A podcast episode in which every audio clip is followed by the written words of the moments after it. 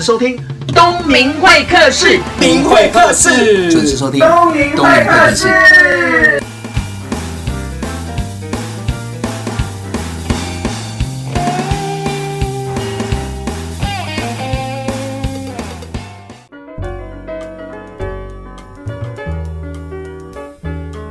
你现在收听的是东明会客室，今天是十二月二十九号，各位听众朋友，再过几天就迈入二零一八年了。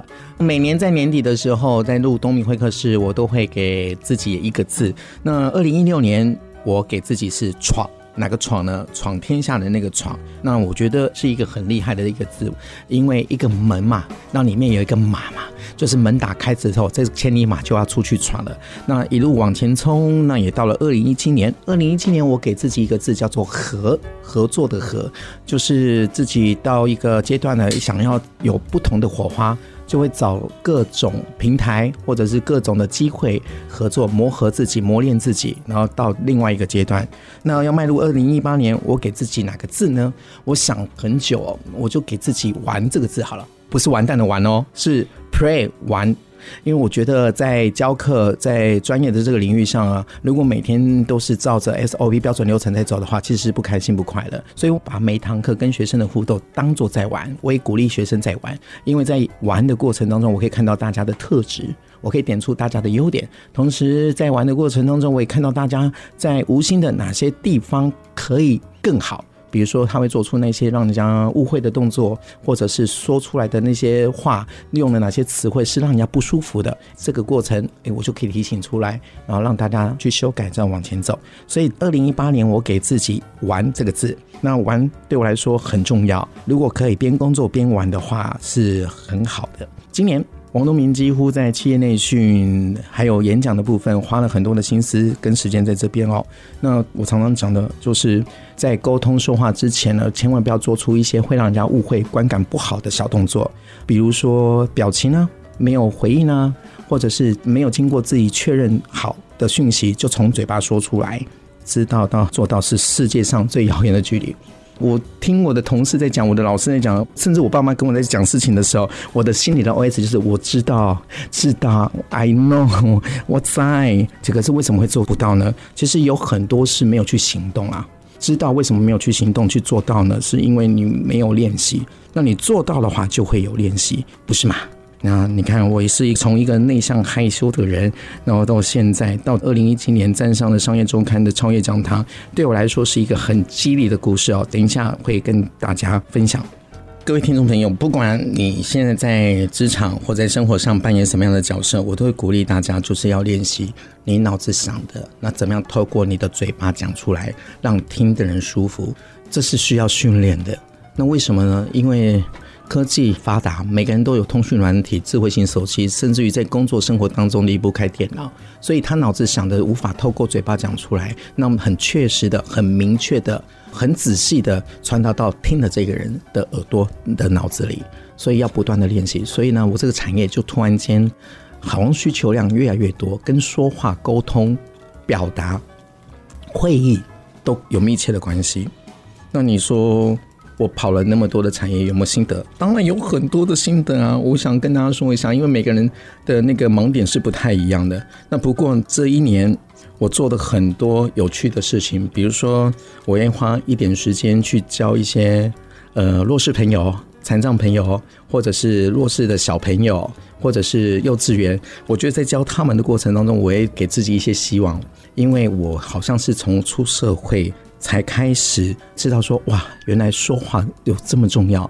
自己的优秀如果没有办法站在人前 present 出来、展现出来的话，有时候机会就不是你了，那就会花很多时间在难过啦，在伤心。那为什么轮不到自己？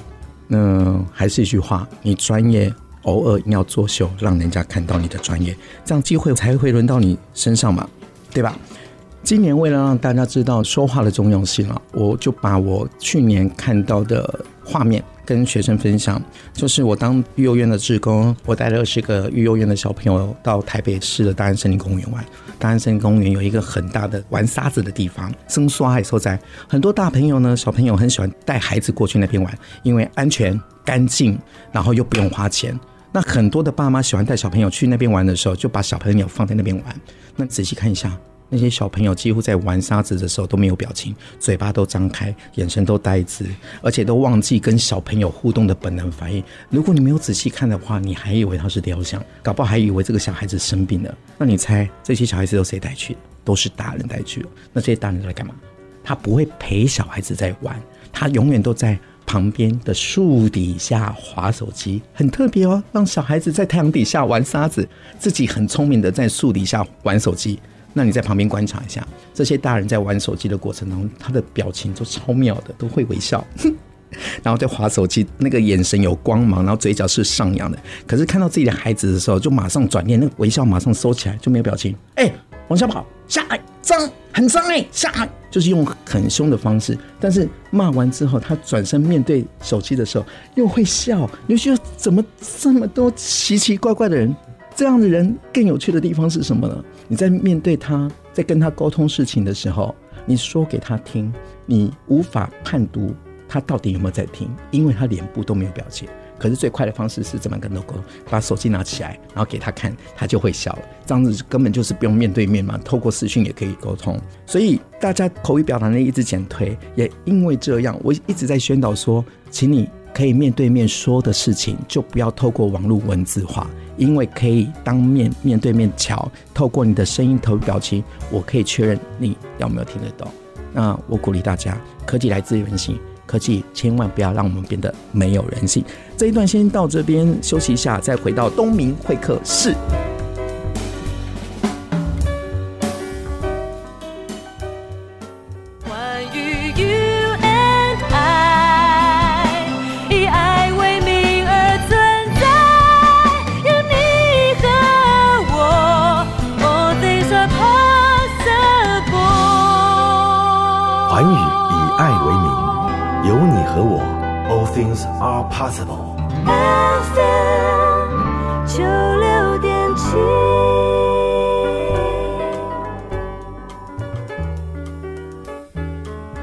到东明会客室节目现场。今天是十二月二十九号，再过几天就是二零一八年。听众朋友有没有想好要到哪里跨年呢？我每年在这个时候呢，都会盘点一下自己，回想一下今年到底做对了什么事情，哪些事情做的不尽人意，需要加强，我都会用这个时间来做盘点。那教书教到现在。我最常在课题上或者是在脸书上跟学员互动的是什么？不是口语表达能力、沟通能力怎么样加强？通常都是说老师心情不好、有压力的时候要怎么样的转念，然后请教我这样的方法。我不太想说用吃，因为我就吃要花很多的时间去健身才会让自己瘦，所以我都会觉得说做一些让自己开心的事情，只要合情、合理、合法，不用花钱。比如说，如果你从我的脸书会常常看到我去运动。那是逼自己运动。第二件事情就是常常看电影，因为我总觉得花两百多块去买一个人的故事，我觉得是一个很棒的。那一个电影啊，绝对不是只有一个剧情吸引人，可能有透过演员、摄影、美编，甚至宣传后置的剪接。整整的专业人士整合在一起，那两百多块买一个艺术品来提醒自己怎么样待人处事，也提醒自己的人生观，我觉得这是很棒的一个转念方式。那同时你也可以喝杯咖啡啊，你可以静下来找一个熟悉的人，或者是喜欢的人，或者是好久不见的人来喝一杯咖啡，吃个饭，然后聊聊彼此最近的近况，我觉得这也挺妙的。我今年最特别的地方是我找了。我国中的老师出来吃饭，其实已经失联很久了。如果你有听东明会客室的话，其中有一集就是邀请到我的老师来接受访问，因为他刚好也是退休了。那我先讲我怎么找到他的。你知道网络无佛界嘛？那我在网络上找到名字的时候，也不敢确认这是不是他，因为你那个 YouTube 上面的影片非常的模糊，人很小。因为他在学术研讨会演讲，可是我一听到这个声音，哎，非常的熟悉，这就是我国中老师，影响我很大的老师，那个让我觉得自己是个人的老师，那我就写了一封 mail 给他。那怎么知道 mail？也是透过网络有一个信箱，我也不敢确认是不是他，我就发 mail 过去给他，他也记得我，那我们就约出来吃饭。那约出来吃饭的时候，我就觉得哇，这二十年没见了嘛，然后透过这样的机缘。然后当着面谢谢他说，当初他的几句话影响我很大，正面鼓励着我，然后往前走。所以现在呢，有机会也透过网络，我长大了嘛，那反过来谢谢他。那从他的眼中，从他的嘴中，也会说出当年的我是如此的生涩，如此的害羞。哎，我也觉得很棒啊。那演讲的过程中，我也把我跟他的合照也跟学员分享，就是说，当你走到一个点的时候，如果可以，你往回走，往回看，去约几个曾经帮助过你的人，然后约出来，当面的谢谢他说，谢谢你当初对我的支持，有可能是一句话。然后一个动作鼓励着我往前走，我觉得这也是一个正向的循环。但是转念有很多种嘛，刚刚就讲到吃饭呐、看电影啦、那今年我还做出几个，就是以前我是做婚礼顾问嘛，我就约了几个可能可以约得到的新郎新娘，也是我的好朋友。那久久不见了，约出来的时候，本来当初都是刚结婚，那现在都有一个孩子了。那我印象最深刻的是。我在桃园大溪主持了一个婚礼，然后认识了那个餐厅的经理。那为什么觉得这个经理很可爱呢？因为我们在做客户的婚礼，那天刚好是台风天，但是有一个户外的那个 cocktail 的 party。那我们两个很狼狈，因为那个新郎跟新娘坚持一定要有一个户外的 party。可是你知道台风的前夕，风雨不定。我们布置好了设定好了，宾客到了，结果突然间下大雨，刮大风，请问要不要换场地？当然要换场地，所以我们两个人跟其他工作人员很狼狈的把 A 场地转移到 B 场地。可是，在这个过程，我们两个给彼此很好的印象，因为我们两个都不抱怨，因为我们赶快去做事，把事情做好，然后为客收到，这比较重要。也因为这样，我们变成好朋友。他婚礼的时候，他希望我去主持，你知道吗？餐厅的相关人员主持，那菜一定会吃得很好，然后服务人员也会很很特别的认真，因为都是自己的伙伴跟员工，所以那天玩得很开心。那也因为这样认识了他全家人。五年之后，我们也巧妙的这样约出来见面，因为在脸书的连结，他在台中跟他的孩子去科博馆，刚好我在台中，我就约出来吃饭，这样聊聊聊聊聊的，发现说原来他对当时的婚礼是有点回味的，哎。如果我做了一场婚礼，在婚礼产业的工作的人值得回味，诶，那我也觉得很有趣。也因为这样，我就开启了，我觉得我应该要找回当时我主持婚礼的这些新人，不知道他们过得好不好。也因为这样子，我也有很多的正向的能量。那主持东明会客室到现在已经是六十九集了，听众朋友，不知道你听几集哦？但是我每一集录完之后都会听。嗯，转念。我也常常问来宾说，心情不好的时候怎么转念？我永远记得那个李锡坤在受访这一段的时候，他给我的答案让我印象深刻。我跟大家分享一下，因为当时在录广播的时候，我手边的资料不知道他的太太在去年就生病过世。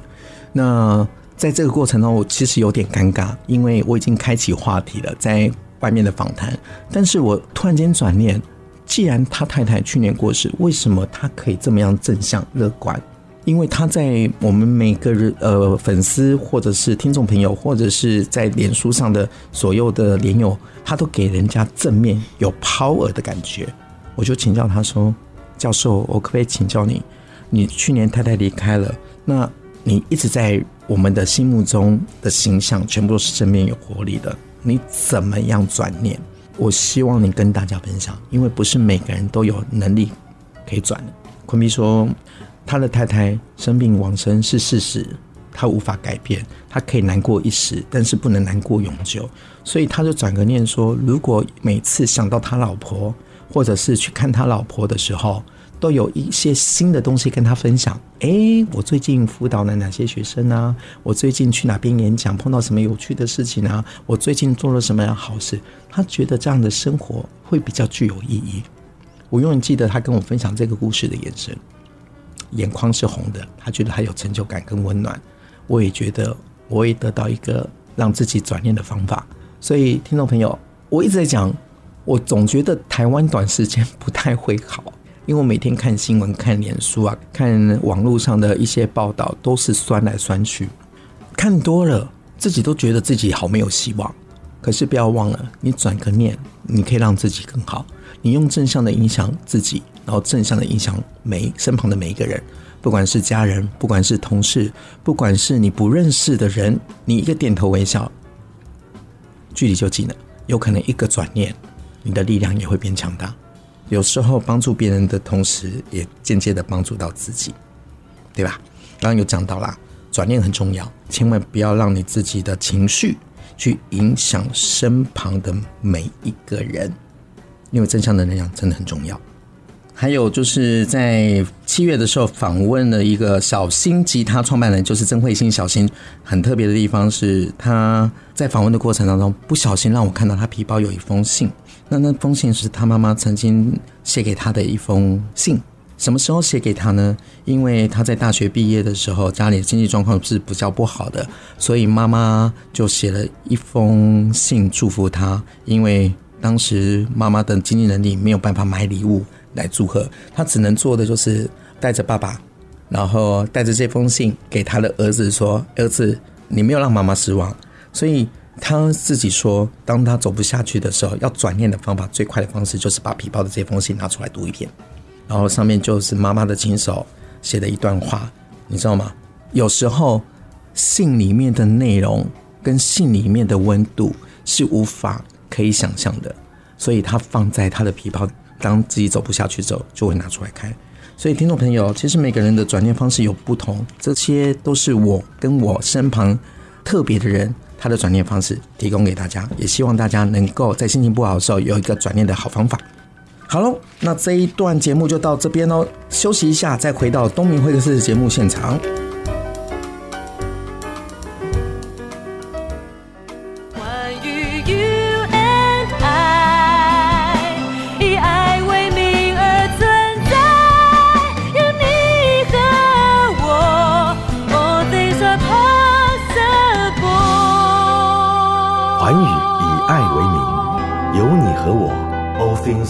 Possible.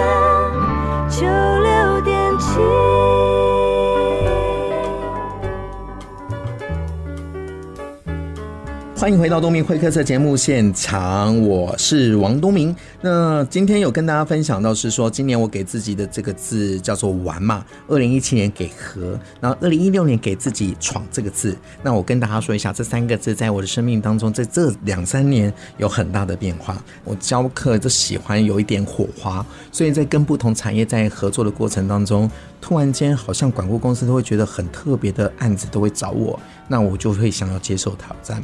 比如说，大家都知道最近很夯的就是说故事这系列的课程。那我先说一下，说故事可以干嘛？因为每次在管顾公司在提案的时候，说故事啊，说故事干嘛？哎，说故事如果可以管理，说故事可以销售，说故事可以增加公司的形象，要不要做？哎，大家都要做。那教课大家都会教嘛？那教怎么样说故事？我最近接了一个案子，是满足我当导演的这个梦想。大家很难相信我喜欢当导演，因为我以前在念高中的时候，我的梦想就是当导演。可是那时候当导演好像要学会很多东西，所以专职在做摄影的这个部分的专业的延伸。那现在难得。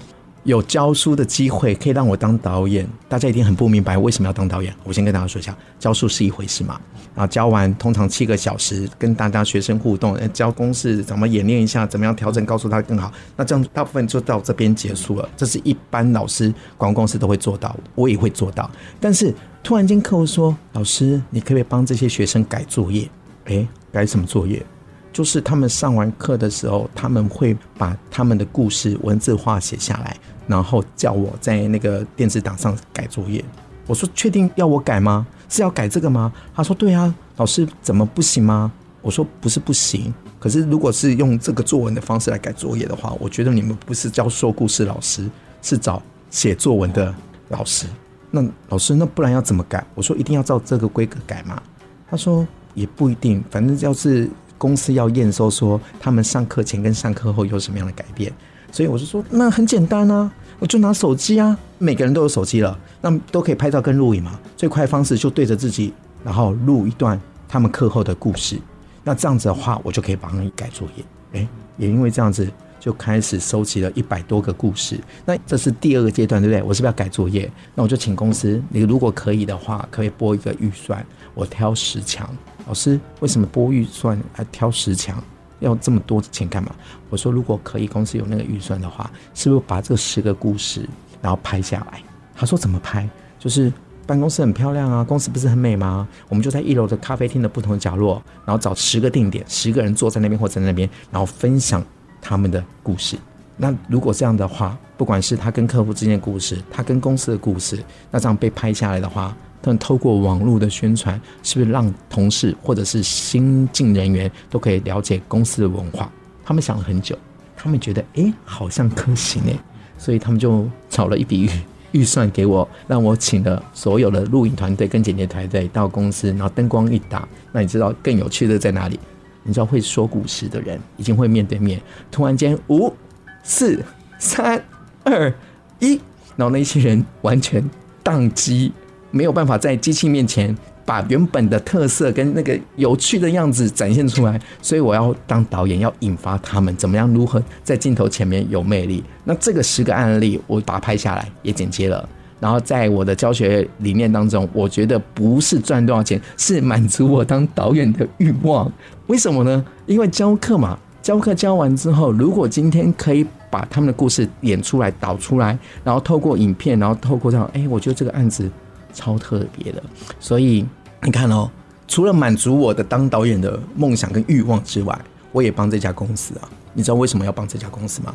他们只花一笔钱就找到一个不错的老师兼导演，然后把他们公司这些所有的业务伙伴的故事拍下来。那透过网络的宣导，所有的新人啊，所有的不同的部门啊，都可以了解说哦，公司的文化，公司的背后的故事是什么？诶，我也觉得是功德一件啊。那你说我玩得开不开心？超开心的。那我的团队玩得开不开心？超开心的，因为可以做很多有意义的事情。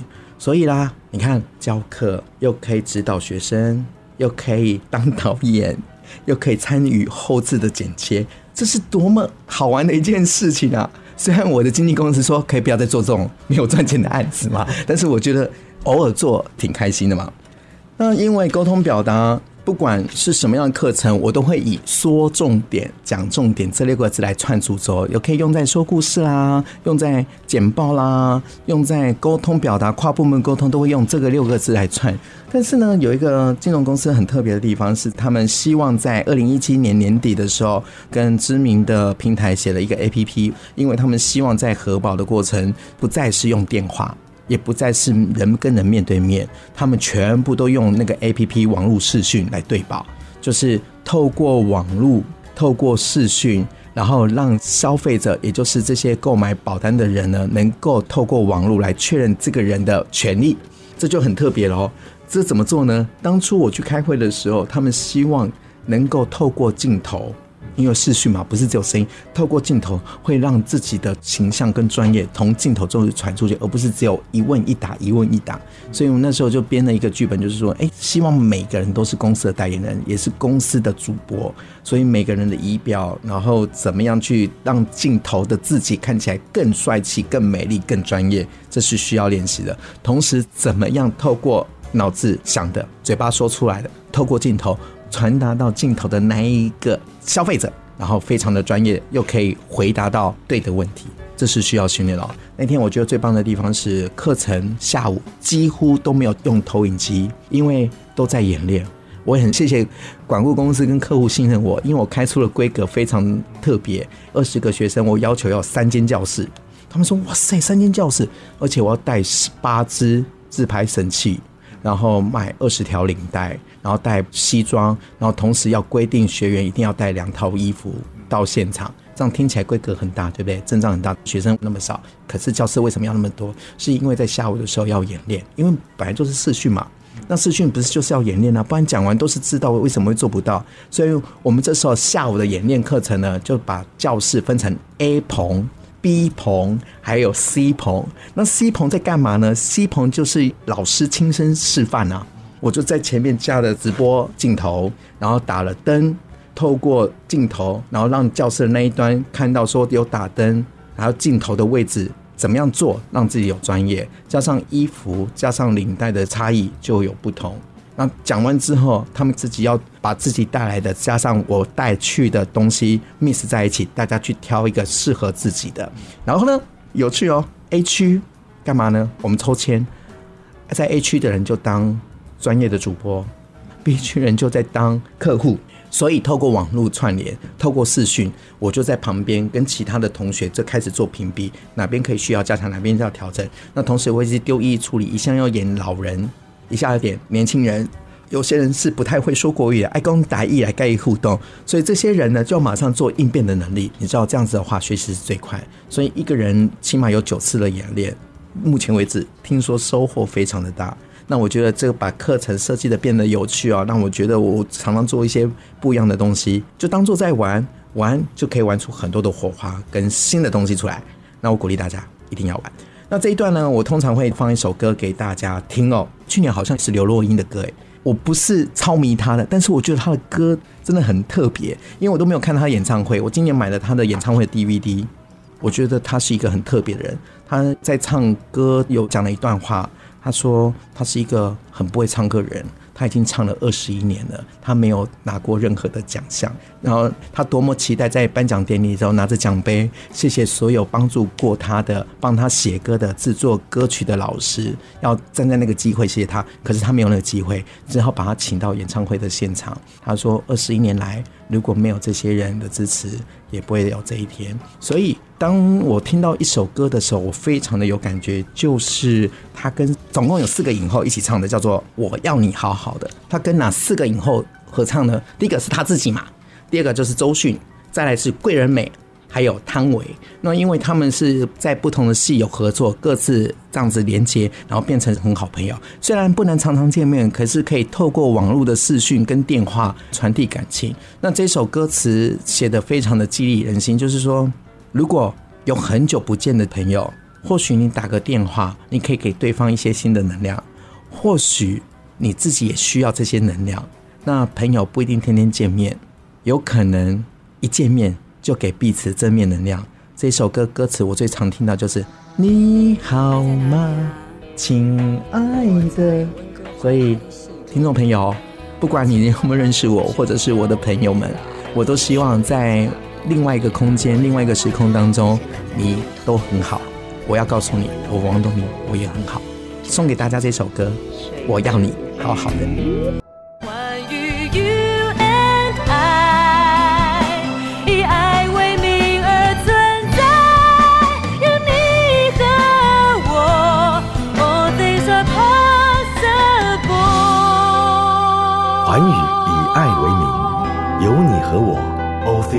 Are possible. FM 九六点七。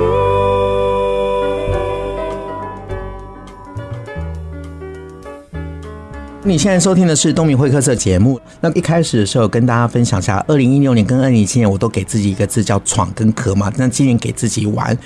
今年我觉得最大的收获呢，除了上课教课很多元丰富之外，我觉得最开心的是我能站上商业周刊的超业讲堂。那商业周刊是台湾具有指标性的杂志哦，每个礼拜都会出刊。那今年刚好是迈入第三十年，那它每一年呢都会办一个叫做超业讲堂的一个大型活动。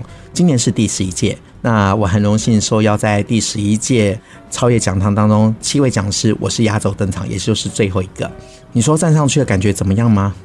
我觉得只是证明我自己好像是个老师诶，因为在这个产业当中，我一直在追寻一个平台，证明自己的能力，证明自己的专业。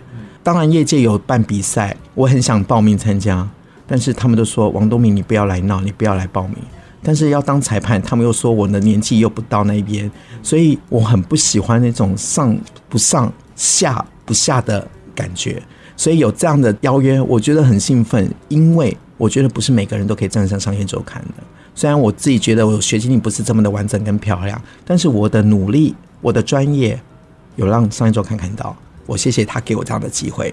当然，我永远记得我演讲的最后三分钟谢谢有很多人，比如说我谢谢我的工作团队，最重要的是谢谢帮我写推荐信的宪哥，以及调整我很多、教我很多的曾君祥小美。那如果没有他们两个的话，不会有现在的王东明老师。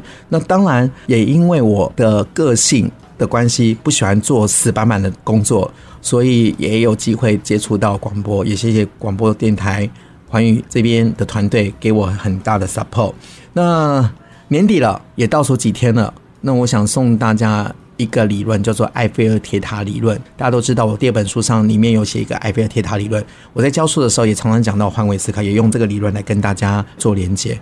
多年前我去法国，然后去埃菲尔铁塔之前呢，有前辈告诉我说：“东明啊，如果你去埃菲尔铁塔这一站的话，你一定要上最顶层。”我听不太懂，我就说哈，什么意思？他就说，如果你去埃菲尔铁塔这一站，一定要上最顶层，不然的话就白跑一趟。我实在是不太懂。结果我说哈，他说好啦，我知道你赚不多，我赞助你好了。所以你看哦，一个哈，我是听不懂。那前辈会是觉得说我赚不多，所以他赞助我，所以我要常常哈。好，那一天呢，我记得一百个人飞到法国去的时候，要来台游览车，真的有到埃菲尔铁塔这一站。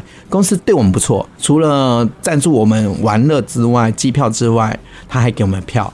那很可惜的地方，我们这一站是到第二层而已，我才知道说，原来上埃菲尔铁塔最顶层一定要有三段票，那公司只有给我两段票啊，那怎么办呢？你猜有多少人会花自己的时间跟金钱上最底层？只有不到二十个。如果我没有答应那些老板的话，我觉得我应该会跟大家一样去逛附近的 LV 啦、GUCCI 啊，请你记得只要二零八零法则，记住这个法则就好。大部分八成会怎么做？做自己喜欢做的。两层才会去做自己该做的事情。那我上去之后，我在想说，这些老板前辈为什么要我上最顶层？我站在那边吹风十分钟，我领悟不出一个道理。可是我拍了一张照片，我觉得很重要，因为我都会拍罗浮宫，不同角度的罗浮宫，不同高度的罗浮宫，大小是不一样。我搞清楚，原来这些前辈要我学到的是换位思考，因为一件事情有不同的角度、不同的层次来看。第一个层次是最高。第二个层次是中间，第三个层次在下面，因为看到的东西是一样的，但是角度跟大小是不同，所以还有第四层在哪里？就是埃菲尔铁塔没有买票上去的人，那是不是很多呢？因为他站在下面看埃菲尔铁塔的角度是不一样的嘛。那第五层在哪里呢？就是我们现在没有去过埃菲尔铁塔，在听我讲这段故事的人，你看，这叫做社会观感、大众观感。你如果你没有参与到的事情，你只能从一个旁观者的角度去看。就如同说，你没有吃过这个东西，你如何判别这个东西好不好吃？所以一定要亲身感受嘛。那。现在的时间呢是二零一七年十二月二十九号，那也接近了快八点哦。那刚刚讲到埃菲尔铁塔的目的是什么呢？是要告诉听众朋友，此时此刻我在法国的埃菲尔铁塔。十年之后就地重游会有什么样的收获？我很期待回到台湾再跟大家分享一下。十年之后我又来到法国就地重游，站上了埃菲尔铁塔，心情有什么样的不一样？或许有新的发现。嗯这段话要告诉大家是什么？你认真的工作那么久了，你应该也要花一点时间给自己一些假期，然后跟你的好朋友、跟家人，然后花一点时间出去不同的国家，然后刺激有新的想法。那今年我给自己两个假期。所以呢，听众朋友，不要忘了，你要给自己一些时间，然后给自己一个假期，让自己舒缓一下，才有新的东西进来，好吗？不要每天都在工作跟家庭，偶尔时间给自己相处。那这一集的会客室在年底最后一集呢，除了让大家整理一下自己、盘点一下自己之外，我最重要的是第一件事情要告诉大家，要懂得转念，请你记得。台湾不缺抱怨的人，只缺卷起袖子做事的人。转念的方法有很多，老师刚刚有提供了，比如说跟朋友吃饭啊，见见好朋友啦，看电影啊，甚至于找到曾经帮助过你的贵人，建议下面，我觉得是有不同的收获。再来，我也鼓励大家，大家都有潜力的。如果今天我可以做那么多事情，不见得每件事情都做一百分，但是我尽力而为，把自己的事情该做的做好。那也因为这样子，不断的往前走。然后竟然可以上商业周刊，站在上面，这件事情对我来说，我会鼓励我所有的学生跟朋友。今天王东明可以站上去，我绝对相信大家都可以站上去，只要努力往前走，不要花太多时间在抱怨。那你想要成为什么样的一个人呢？没有标准答案，但是我觉得我要鼓励大家做一个积极正面、对社会有影响力、贡献的人，好吗？那东明会客室二零一七年的最后一集。在这边就要接近尾声了，我祝福大家在二零一八年新的计划、新的开始当中有新的视野、新的人生、新的收获。我是王东明，我们明年见啦，拜拜。